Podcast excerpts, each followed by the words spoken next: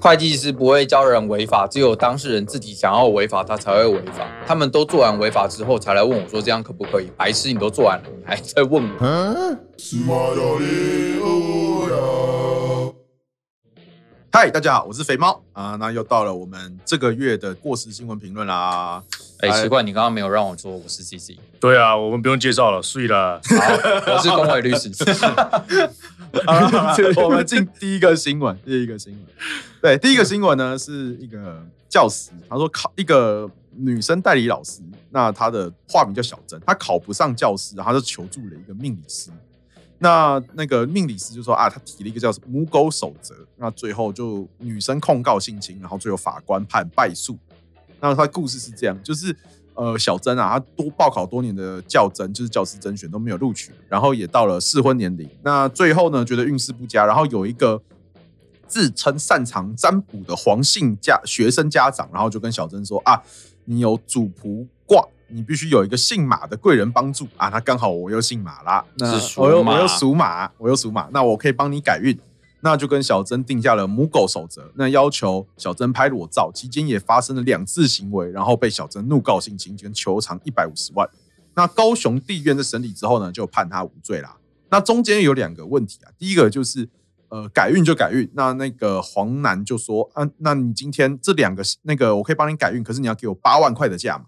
然后后面那个黄男跟小珍说：“你只要心愿达成之后再付款就好。可是你必须要遵守所谓的母狗守则，你必须在跟我相处的时候要称呼我为奴，呃，要称自己为奴或狗，然后要称我黄男为主人，才可以带来好运。那就是有各种，然后就会有一些那个对话记录啦。对，那最后被判败诉，然后呃，不只是刑事哦，刑事是无罪，民事也是免赔。然后当然是在地院，所以全院可以上诉了。高伟哥，这个。嗯”是可以骂恐龙法官吗？还是你觉得这个法官其实判的是对的？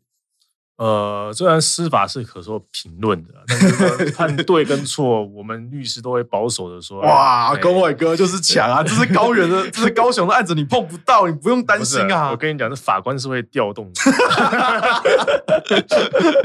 真的，法官是会调动的，迟早遇上大哥对了！对，我们都秉持着这个。我们可受评论，尊重包容、用包容友善的方式去看。我们以新闻来看啊，就看这个就就法论法，就法论就法论法，就是所谓的诶，他无罪的原因，法官应该是认为说，第一个他是告性侵嘛。哎，等一下，这个案件有涉及到什么法条？涉及到什么法条？诈欺，诈。如果说诈欺的未遂，他如果有骗钱的话是诈欺啊，但是听起来他好像还没给嘛。对啊，所以诈欺的未遂啊。哎，什么叫未遂？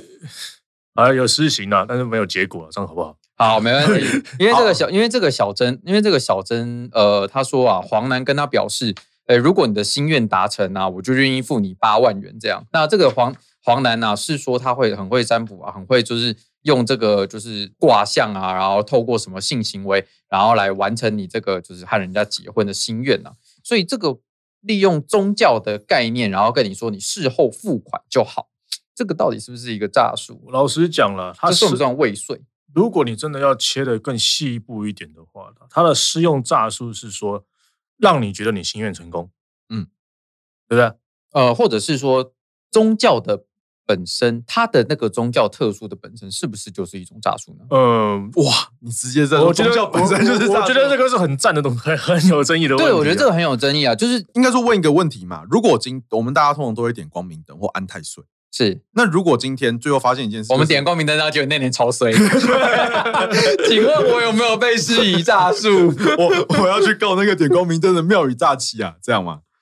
那也是计税嘛，对不对？对，可是这个，可是这个就会变成说很尴尬，就是这个其实大家我们听到都会笑，可是如果今天状况变成所谓的就是有性有性的这个故事，或者是有性侵害的这个案件发生，其实故事就就不好笑了，对，对，就是不好笑了，因为钱其实大家就是说啊，这是约定俗成嘛，可是。正常的机，正常的就是庙公，他不会说那个，他可能你跟我性交就可以改运这样。对，那其实跟我们印象是不符的。那这件案子有趣的地方也在于说，呃，这个我相信这个案子应该是一零九年之前啊，因为其实他其实有说，就是除了性交之外，还有拍裸照。那这个在刑法刑法二二底下，其实是一个加重事由，他会从五年以上有期徒刑的强制性交罪变成加重强制性交七年以上，这其实很凶。前提是要有这个强制性交的行为。对啊，前提是要有啦，可是它会涉及到，可是当然就是当然就法还有禁法刑法的问题了。对，刑法上会有所谓的就是不溯及既往，不溯及既往的问题。罪刑法定刑法第一条，所以今天他原则上起诉或者是他判断条文都不能用那个呃，刑法就刑法二一嘛。我们好像从来没有跟观众解释过什么叫做强制的性交哈。那性交以前好像讨论过，那强制这件事情啊，我们都是在讲干话新闻啊，怎么会有那么严肃的？对啊，怎么那么严肃？真的不行吗？可以，因为我们我们是在做过时评论，又不是做科普。哎呀，也是科普又要开专题了。好了好了，反正我们之后有个性交专题，那我们就请情色律师龚伟。不是啦，那是你吧？情色律师是你啦，你是你吧？你不搞错了？没有没有没有没有，我现在已经洗白了。我现在洗白的情色律师，嗯，情色律师快要白话版，白话版。好了，那恭玮哥，你觉得这个案子，如果今天你是那一个呃黄男的律师，你会怎么样帮那个黄男去做主张？我觉得这个黄男律师已经变得非常好了，已经变得很好了。他是怎么做主张的？他都说这个是你情我愿嘛，对，对对，他没有强迫，也没有威胁嘛，嗯，然后他有提供那个通话记录，然后说那个小珍曾经对黄楠表示说想主人，主人很特别，报告主人以目前的情况其实很想被照顾，所以当然会很想要当奴啊，点点点之类的。我我我其实如果我是法官啊，我会看一点一个事情啊，第一个，他们这一段期间的长短，这一段过程是。因为看起来他们不是说一天两天的事情了，不是说哎，好像马上就发生两次性行为，他似乎是有一段期间呢？那一段期间他是一直都被骗吗？还是怎么样？这跟期间有什么关系？为什么？因为我举个例子啊，就是说这个当然是每一个法官或者每一个想法，不是我个人的想法是这样子。今天如果你是被一个强制性交，过了一个月，你还没，你们都还有正常的往来联系，嗯，都很正常，又发生了一次性交行为。甚至一两个月或怎么样，或者发生数次性交行为，那你要说每一次性交行为都是这种强制性交，这个会在我们社会上的观念会觉得很奇怪。为什么？因为你在这段时间发生后，其实是你是有很大的机会去做，例如说，诶控诉啊、报警啊，是怎么样的处理？当然，因为他这个案子比较特别，他是被骗嘛。对，我们不能怀疑说人一个人被骗，第一次被骗，第二次一直被骗，第第三次，嗯，持续被骗。但是因为诈术，诈术是否会构成强制性交的事由？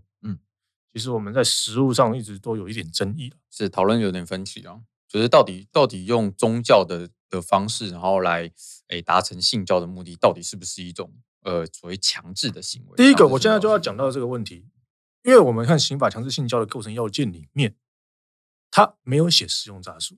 对对，没错。对啊，那他只有说他的概念是违反意愿，违反意愿嘛。可是龚伟律师，不好意思，我明明在刑法上有看到诈术性交啊，那个那个不是吗？如果你要讲的话，它上面写的构成要件写说误使他人性为配偶了，就是说让人骗你是骗你是他的配偶了，然后跟他性交啊，就是蒙眼蒙眼睛蒙眼睛打炮，蒙眼睛啊，或者是趁你睡着的时候没有趁没有趁你半梦不醒，以为是你的哈尼时候哈尼。你们律师真会玩，这种东西都是玩得出来。没有啊，这个构成要件就是这样啊。构成要件是说误信误使他人误信其为配偶而发生性交。所以如果我骗他，然后跟他来上一炮，我这样不会有事，我这样是无罪。你要骗他什么嘛？就譬如说我骗我跟他说，如果你跟我来一炮，你明年就会赚大钱，这样是无罪的。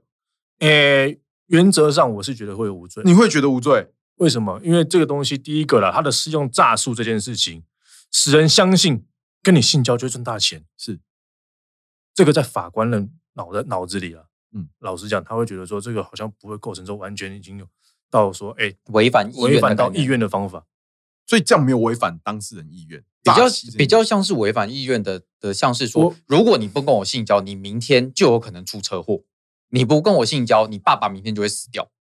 就是、这种这种宗教的勒索行为。会在法官的认定里面比较容易，比较容易会当做是违反意愿，因为他会比较有点除了诈术，然后有点恐吓的性质，有什么样的性质，会让法官觉得说，哎，这个东西已经虽然说我们现在关于说这个构成要件，强制强制性的构成要件，在实务上并不以说一定要违反意愿的那种强制力，要使他人无法抗拒，对，没有这个东西，其实他们已经比较宽松了，嗯，但是他们还是会认为说，至少要有到到这个让人家。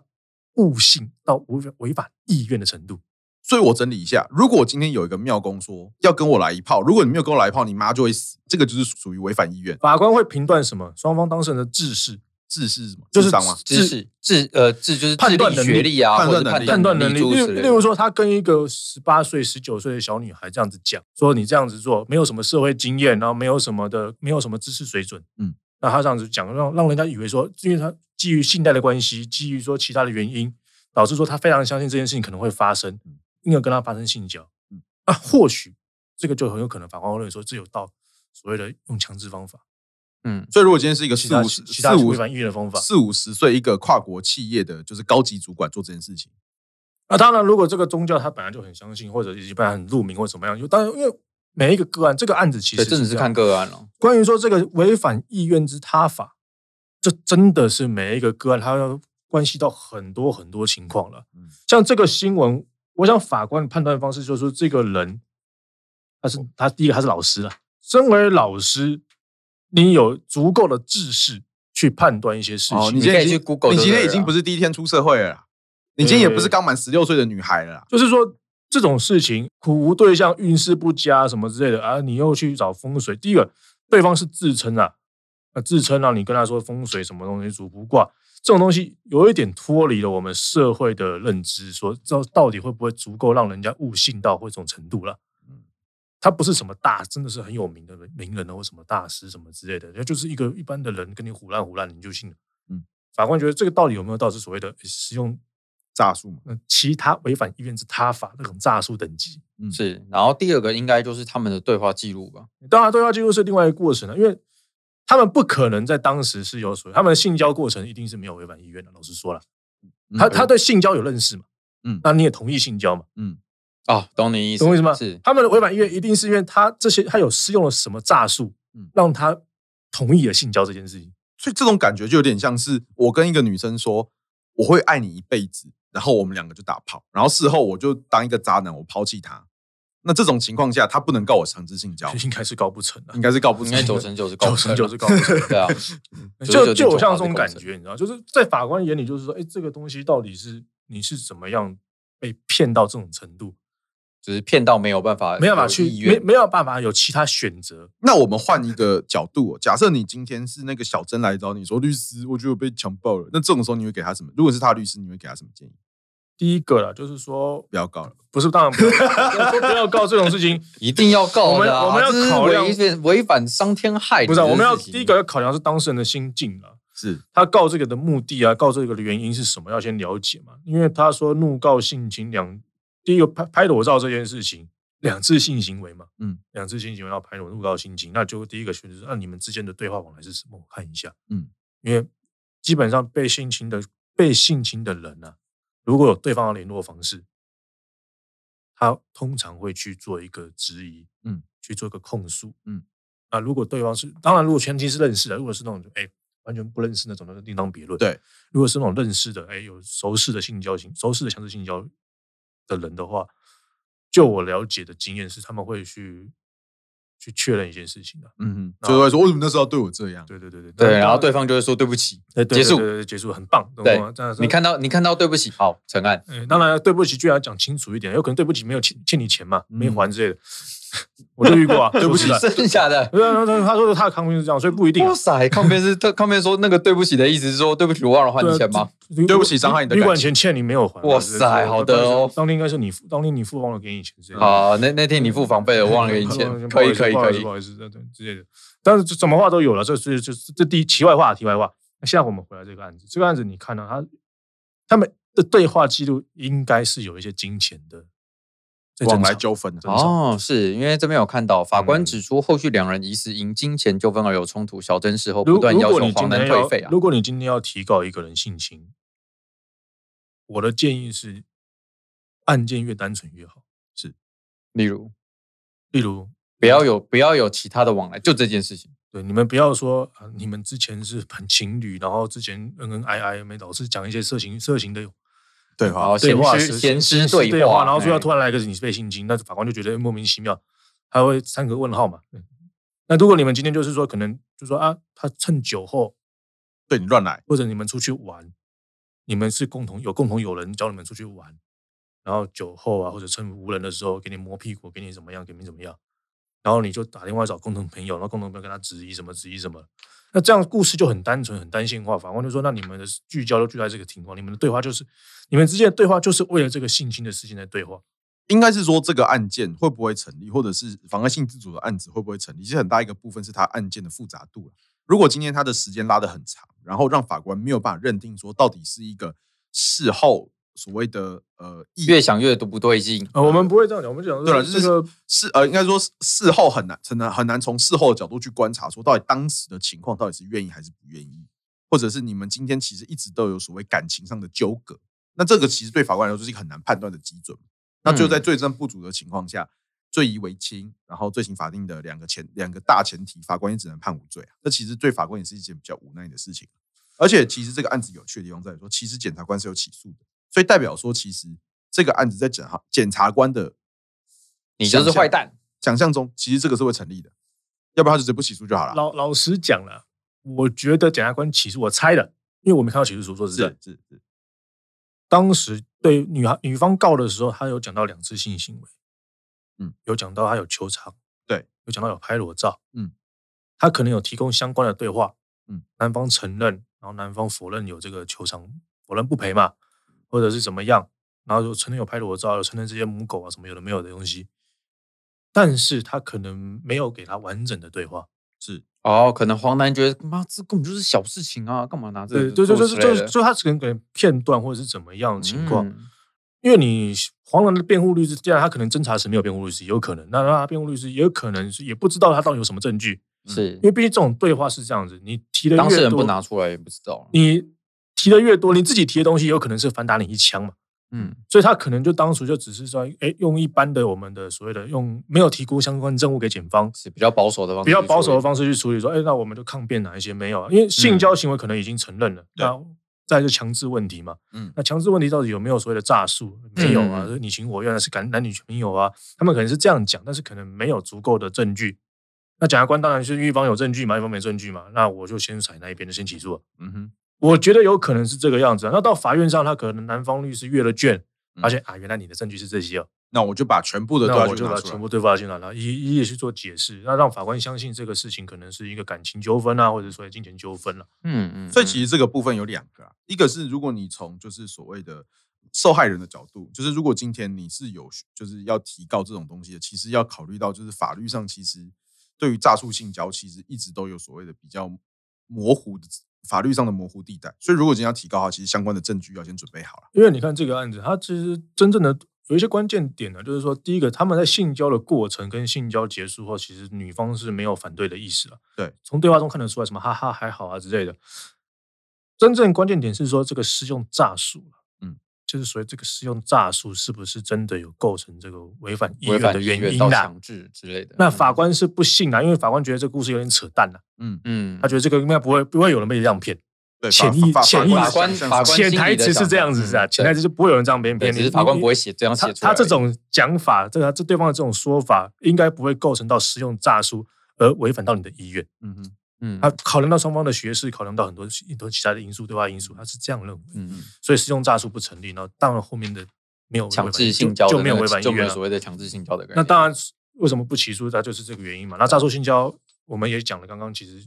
要要配偶啦，要配偶啦，就是今天完全不符合 就是法律上的规范，就是跟大家想象中的诈术性交不太一样了。这样，大概就这样。那其实这个就是对于就是妨碍性主这件事情来说，大家都是非常厌恶跟非常就是感冒的啦。所以其实对于这种事情，神棍的部分，呃，很多人都会说啊，你今天就是被被这种神棍骗，然后就是失身，然后又失财，这种人真的很缺德。对，实际上是这样，然后就开始骂说，为什么恐龙法官都不判啊？可是实际上很多时候法官不是不想判，而是这个东西没有法条，没有法源依据。那今天在法治国国家的原理下，其实他真的也没办法做太多的事情。那如果真的有这个，就是呃要符合公平正义原则，其实最快的方式就是让立法院的诸公去立一条，就是诈术强制性交，这样子应该是最快的。如果诈术强制性交可以成的话，其实还蛮可怕的。呃，例如说，哎、欸，那个嫖了不给钱，变强制性交，对啊，嫖了不给钱啊，所 以，我就是嫖了之后，然后我说，哎、欸，不好意思，我身上没带钱，那你是不是同样在骗我？应该是说，我爱你一生一世，结果隔天变心。没有，对，结婚的时候都说会结，会跟你交，会会以结婚为前提交往嘛，然后然后上了床就跑了。对啊，然后或者是结，或者是结婚之结婚的时候跟你说我会跟你一生一世，然后结果到五十几岁的时候离婚，然后前面的前面的全部通通算是没有了，你要看他们足够追溯期啊，抓一个时间点，二十年，二十年间的所有性交行为都是可以，很恐怖啊！好了，那我们大概就这个新闻就到这边，我觉得讲下去应该就开开花了，对对对，开花了。下一个，下一个开花了，对，下一个新闻比较有趣，它是一个税务，那就是 CC 的专场，CC 大律师。那他的案件是这样：有一个周先生化名啊，透过了海外公司汇款五十万美元，哇，好多哦，给儿子叫小智，不知道是不是真心挣的。那小智拿了钱之后去买了国内的不动产，然后因为是小智刚成年，财产突然增加，引起了南区国税局的注意，然后他就选案查了，最后查到了海外的公司是老爸周先生开的，所以国税局认定这个汇款呢是周先生对小智的赠与。那核课了周先生一百五十万的赠与税。那因为本案是属于未申报案啊，所以裁罚一倍，所以就是一百五加一百五，总共三百万。所以如果周先生汇款这一百五十万给小智呢，只有补税罚加起来是三百万啦。那最后呢，因为那个国税局表示，因为周先生犯案态度良好，所以国税局并没有引用税捐稽征法四十三条移送。那第四四十三条的意思大概就是说啊。纳税义务人以诈术或其他不当方式逃漏税捐者，处五年以下的有期徒刑、拘役或并科六万元以下的罚金。那官员就说，一般查到这边，那个如果你缴那个纳税人的认认税，就是缴钱很大方，OK 的话，那就是不想让国税局那个继续查下去吧。所以这个案子大概就是这样。那 CC 啊，这边我一直有个小疑惑，就是呃，什么样的情况下赠与要缴税？来了，我们看一下什么叫赠与税哈。赠与就是。无偿给予他人财产的行为叫赠与税啊。那今天这个今天这个 case 啊，这是周先生透过海外公司汇款五十万给小智。问题一，请问小智有帮周先生做什么事情吗？帮他抓宝可梦吗？我是你儿子，帮他抓宝可梦会更惨哦，因为这个案件就会变成所得税哦。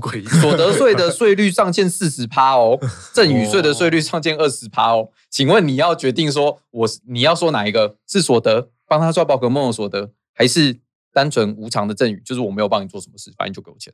我用爸爸的账户做投资赚到的钱。哦，好，就是你要你要主你要主张借名就对了。哦，这个很厉害。那你可以告诉我，这个真心是小智到底是到底什么时候赚到这笔钱的？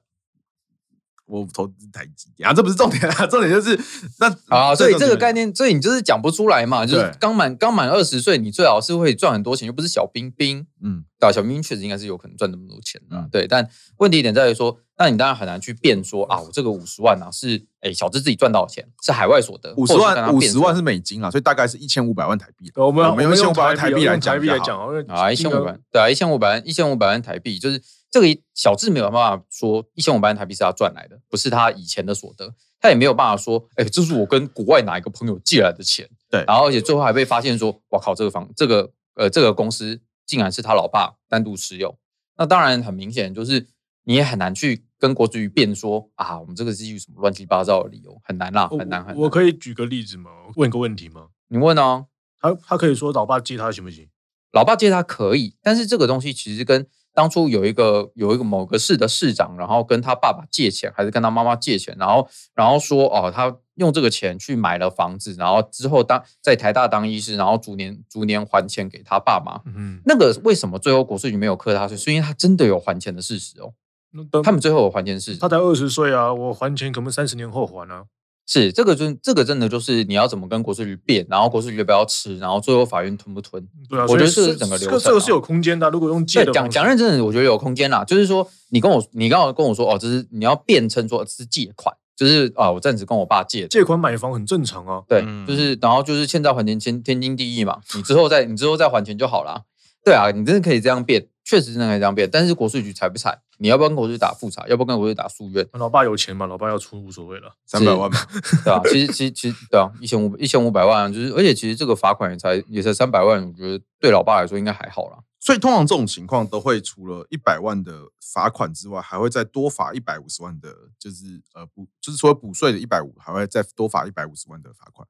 呃，通常来说会啦，因为其实赠与税、赠与税这种东西，呃，它有一个固定的申报期间，就是你完成完成赠与之后的几天之内，要要要申报这个赠与税，并且完纳税卷，遗产税也是。啊，对，刚好像没有讲到，所以我们今天如果呃赠与是有一个免税的额度的嘛？那那个免税额度是多少？二百二十万。那二百二十万，嗯那他是怎么样去判断这个二百二十万的？年度制，所以是我送我一月收一号到十二月三十一号，所以是我收的人两百二嘛？出证的人出证的人，嗯对，出证的人两百二。其实真的还蛮奇怪，就是社会大众好像有很多人一直觉得说收的人一年可以收二百二十万。其实我就想说，这如果是收的人一年可以收二百二十万这个逻辑的话，那我先分散给大家，然后让大家再送给我。对啊，大家就是再慢一点一点，就是分开来送给我不就好了嘛？这我就是觉得到底在讲什么、啊我觉得你可以这样想象啊，赠与税谁缴嘛？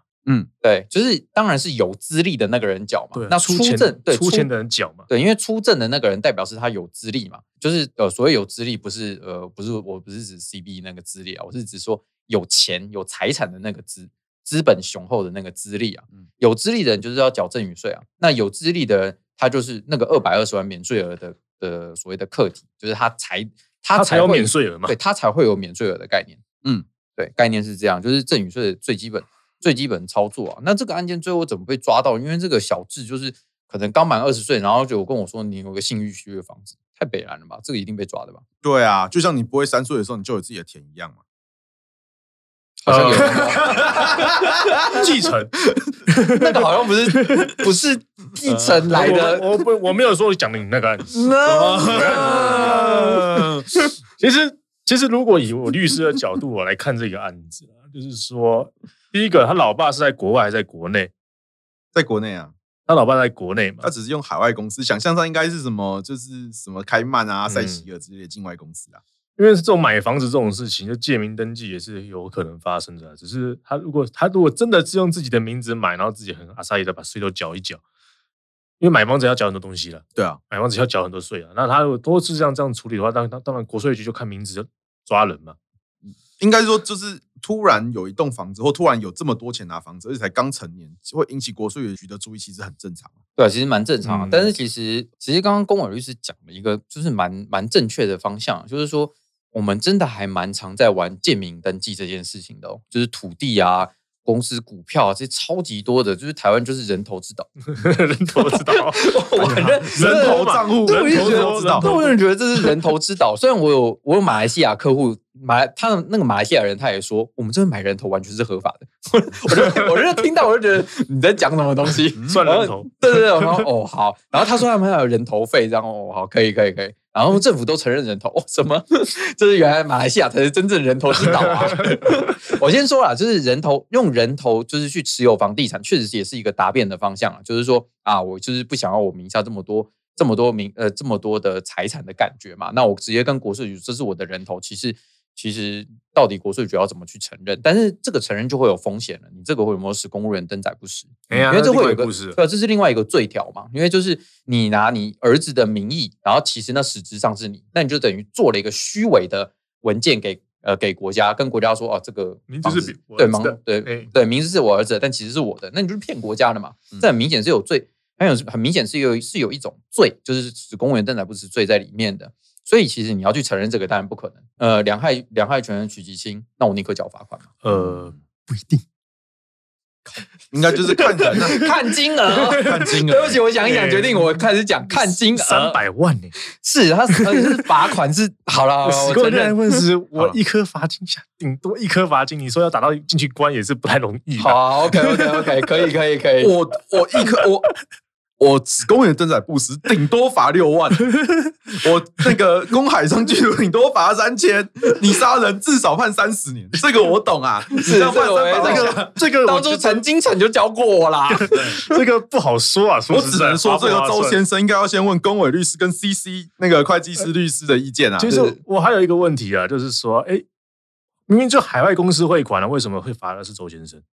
哎，这个你说哦，这个东西其实，因为其实这个东西是实质课税原则的概念了。因为我们在讲，我们讨只要开一开始实质课税原则，就是国税局说了算原则。对，对不起，我，我了解了啊，我懂了。呃各位了解了吗？就他认为你是实质所有人了，通通是实质都你不能这样讲，你要用我们就是大学跟研究所里面学到的知识。他那个实质课税原则叫经济观察法，简单讲就是民法跟税法的脱钩处理原则。他们要分拆观察，今天要从国税局的角度去观看这件事情，到底实质上这个金流跟这个呃课税的情状是怎么发生的？好，OK，我们把刚刚肥猫律师讲的那个那一段翻译一下翻译一下。嗯请以国税局的角度来看这个行为。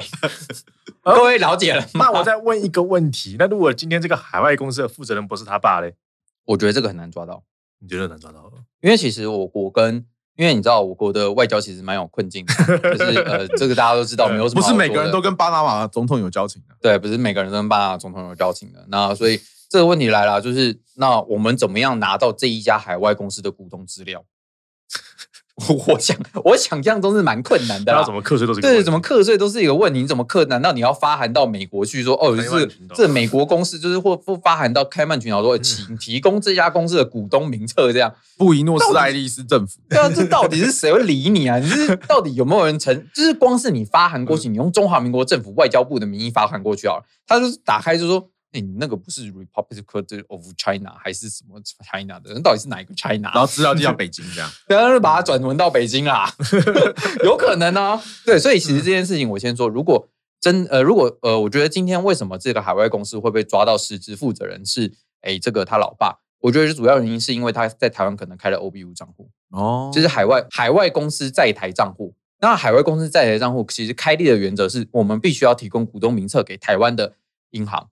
所以其实国税局就有办法掌握到这个资料，因为资料都在台湾。对，因为资料都在台湾，我直接跟台湾银行要就好。对，虽然你是海外公司，但是其实开户开在台湾，结果就被台结果就被台湾的那个银行知道资料。台湾银行知道资料，难道政府不会知道资料吗？所以这个案子，他周先生做错两件事情。第一个，他事前没有问 CC 律师，然后呢，他事后呢没有去问公委律师，是这样吗？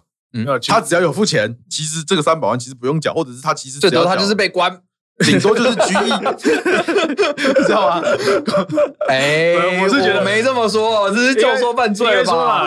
这个其实就是我们刚刚问题，其实你反向推，大概就会大概就可以知道如何节税跟避税了。其实应该就是一个，其实我觉得这是 没有啦，应该是说，其实税法上有分三种啦，一种叫做合法的节税，那一种叫做呃违法的避税，第三种叫做你直接违反法令可能会被抓去关的。最好是避税是违反法令啦，你才违反法令，全家都违反法令啦。好哦，避税是如何减轻税负？避税是很恶劣的方式在减轻税负啦，但是他并没有直接，并没有违反法令啊，是他没有违反法令，当然没有违反法令，他只是用不符合营业常规的方式去做，对啊，就是很恶劣的方式啊。那这三种有什么差异？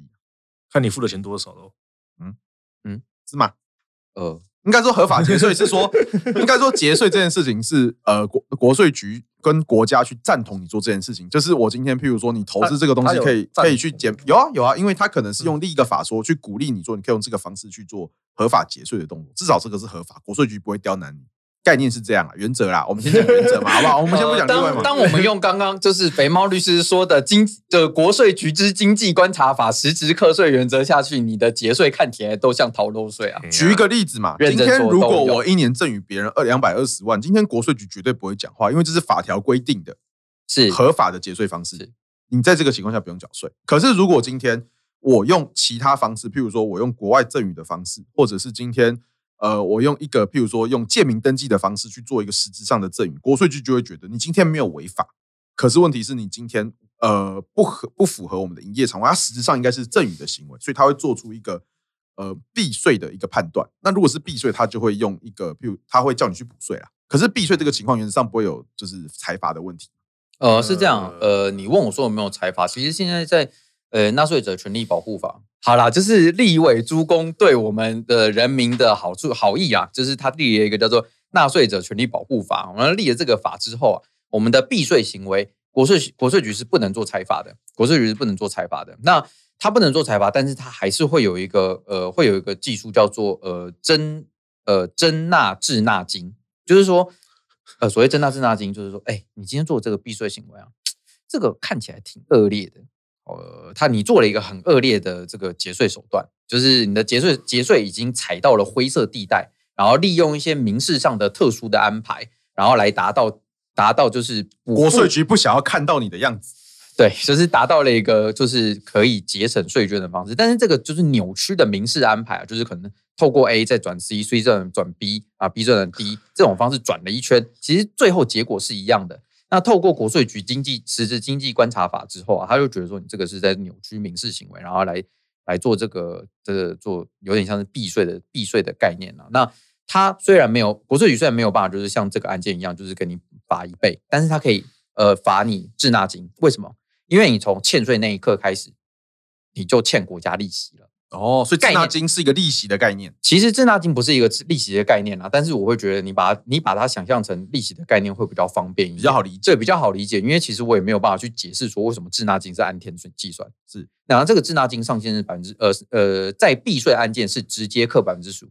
是对，所以讲白，我也觉得这是一种财法啦，就是可能假设这个案件它是用名目嘛，对，换一个名目，它就不是讲财法，它是叫滞纳金。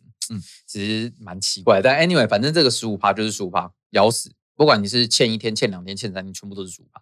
嗯，好，另外还要再加利息哦。问一个问题，这个滞纳金有法规吗？有，有啊，纳保法。嗯，纳保法。嗯，卡死十五趴。那第三个，你用避税，你用避税避税的话，那就是十五趴。那最后逃税呢？逃税是什么？逃税。对呀。就是今天这个案子啊，不就是今天这个案子吗？九成像啊，九成像啊，就是今天我用一个违法、直接违反法令的方式去处理这件事情。打个比方说啊，就是他就是不管是故意或过失啦，因为人民有知法的义务嘛，我有故意或过失，然后导致这个赠与税没有课到，因为其实这个赠与税都没有课到了，然后之后被国税局发现，这种就是逃税。是这样啊，税的这个东呃，就是税会不会罚的这件事情，不管故意和过失都会罚，只是轻跟重而已。在违在税务违章裁罚基准表里面有特别去区分说，你以故意之行为罚的倍数比较多，以过失之行为罚的倍数比较少。可是关于故意或过失到底是谁在认定？是 绝对不是我在认定的嘛？但是我们都会辩说是过失啦，就是啊，我们这个就是一不小心漏未申报，我不知道台湾有赠与税，我在香港都没赠与税，我在大陆都没赠与税，我怎么可能到台湾会知道有要赠与缴赠与税？当然会这样变啦，就是说我们这个行为不是故意的啊，然后来减轻我们的罚则啦，我们让他拉到过失。过失的等级啊，然后他他可以罚的比较轻啊。我的当事人都说，他以为赠与税是那个两百两百二十万收赠收赠人要收证人要缴。他说他今年才两百二十万了，对，所以虽然他爸爸也是给很多，但是他今年只收了两百二十万了。是是，好 OK，那就变过失就给他变了，那至少财阀基准表上面看起来会比较好看一点啦。就是因为他都会规定说，哦，财阀五倍以下，财阀十倍以下，其实那个倍数在财阀基准表这边都可以找到，裁罚基准表都可以找到。那有些裁罚基准表。他是没有在分出故意或过失的，反正你只要漏了就是罚，不管你是故意或过失。那你当然就跟我说，我既不是故意又不是过失，不可归责于我，不可归责于我，不可归责于我。天灾事变，天灾事天灾事变，钱从天上掉下来，我怎么知道啊？不然我还给爸爸。我教你一定是这样抗辩，五倍的钻石。我那个汇款的按码按错了。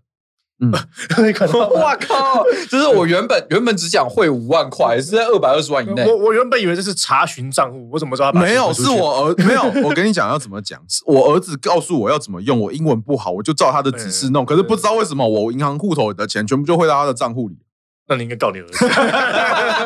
我已经提起刑事告诉了。好，OK，我告我儿子，然后请求请求返还五十万美金。这是我我告侵权行为了。对，这是我这是我的报案三连单。哎，看好各位同学，我们今天这个呃出来了，就是我们的肥猫律师讲的答案是最好的。老爸应该去告他儿子，做告他什么？诈欺！诈欺！我们要求返还那五十万美金。今天就没有财产移转啦。对对，没有财产移转要课赠与税吗？不可能。没错。好，很棒。好，所以今天我们就学到了一课。所以今天这个周先生爱小智啊，就是忘了来找这个 这个肥猫律师做咨询吧？对嘛？你们两个对簿公堂，就不会有这个问题。国税局看你们俩都打起来了，他也不会忍着下手。真的是一山比有一山高。我们的我们的公委律师跟这个西西都没有办法赢我们的肥猫律师。他竟然提出一个最强的答案，就是告儿子这个欺诈欺啊！太强太强了！这是我派的绝学啊，七伤拳，一练七伤，七者皆伤。OK，很好。好了，那我们今天从这个新闻里面有学到几个东西啊。第一个，赠与税是两百二十万，而且要付税的，呃，要缴税的人是出赠人，也就是给钱的那个人。那第二个呢，就是我今天如果是赠与税，我在法律的规范里面是，如果超过两百二十万，我是需要申报的，不然可能会有就是这今天的案子里面需要有所谓的补税的罚款跟补税的问题。那第三个呢，就是我们今天有。呃，税法上有所谓的合法的节税，然后呢，就是规避法律的避税跟直接违反法律的逃税这三个行为。那第一，呃，节税呢是合法的，那避税基本上就是会有所谓滞纳金跟补税的问题。那逃税就可能严重的话会有一些刑事责任。是，可是这个刑事责任也很微妙，就是呃，说真的啦，就是因为逃漏税而被判刑事责任，其实案件其实不多。就国税局其实就是我只要你的钱呐、啊，你给我钱我就不移送，是这样吗？对，因为其实这个问题就是有牵涉到就是呃所谓的刑事跟行政不二法的问题嘛。是，这个东西相信我们肥猫律师一定比我懂，他是我们最强的公法律师。我们来请他说明一下好不好？一行为不二法就是行呃大法官解释五零三跟六零四号解释，我到现在为止还没有拿出我的手机在看任何的资料。OK，你背出来了，好强，好棒棒啊！对，那一行为不二法，简单来说就是我一个行为我只会罚一次啦。所以呢，在那个行政法法上面的规定跟大法官解释所建构出来的实务的呃范围里面，如果我今天我已经罚了他一次刑事，那基本上行政的部分我就不会做一个加罚的动作。他会认为说你一个行为只能评价一次啦。对，所以今天如果今天呃，如果今天国税局啊决定，因为他现在是罚周先生嘛，就是罚他一倍，就是要罚一百五十万台币嘛。如果啦，今天今天国税局他换了一个方式，他说我们已把你移送地检署，因为你违很，因为你可能是故意逃漏税，而且你的故意是认真的那种故意，而不是不小心的，你就是认真故意要逃漏税的。OK，好，今天国然后结果今天案件上呃上高院上最高院，OK，答案出来了，就是周先生有罪。请问周先生还可以被罚一倍吗？答案真的是不行。所以其实国税局并没有很喜欢做移送哦。为什么？因为他两项权和取取其多。应该不是，应该是说这样业绩就不在国税局身上。对啊，所以我就是两项两项权和取其多啊。嗯，所以我就是罚你一百一百五十万，跟把你移送，我拿不到钱，哪一个比较好？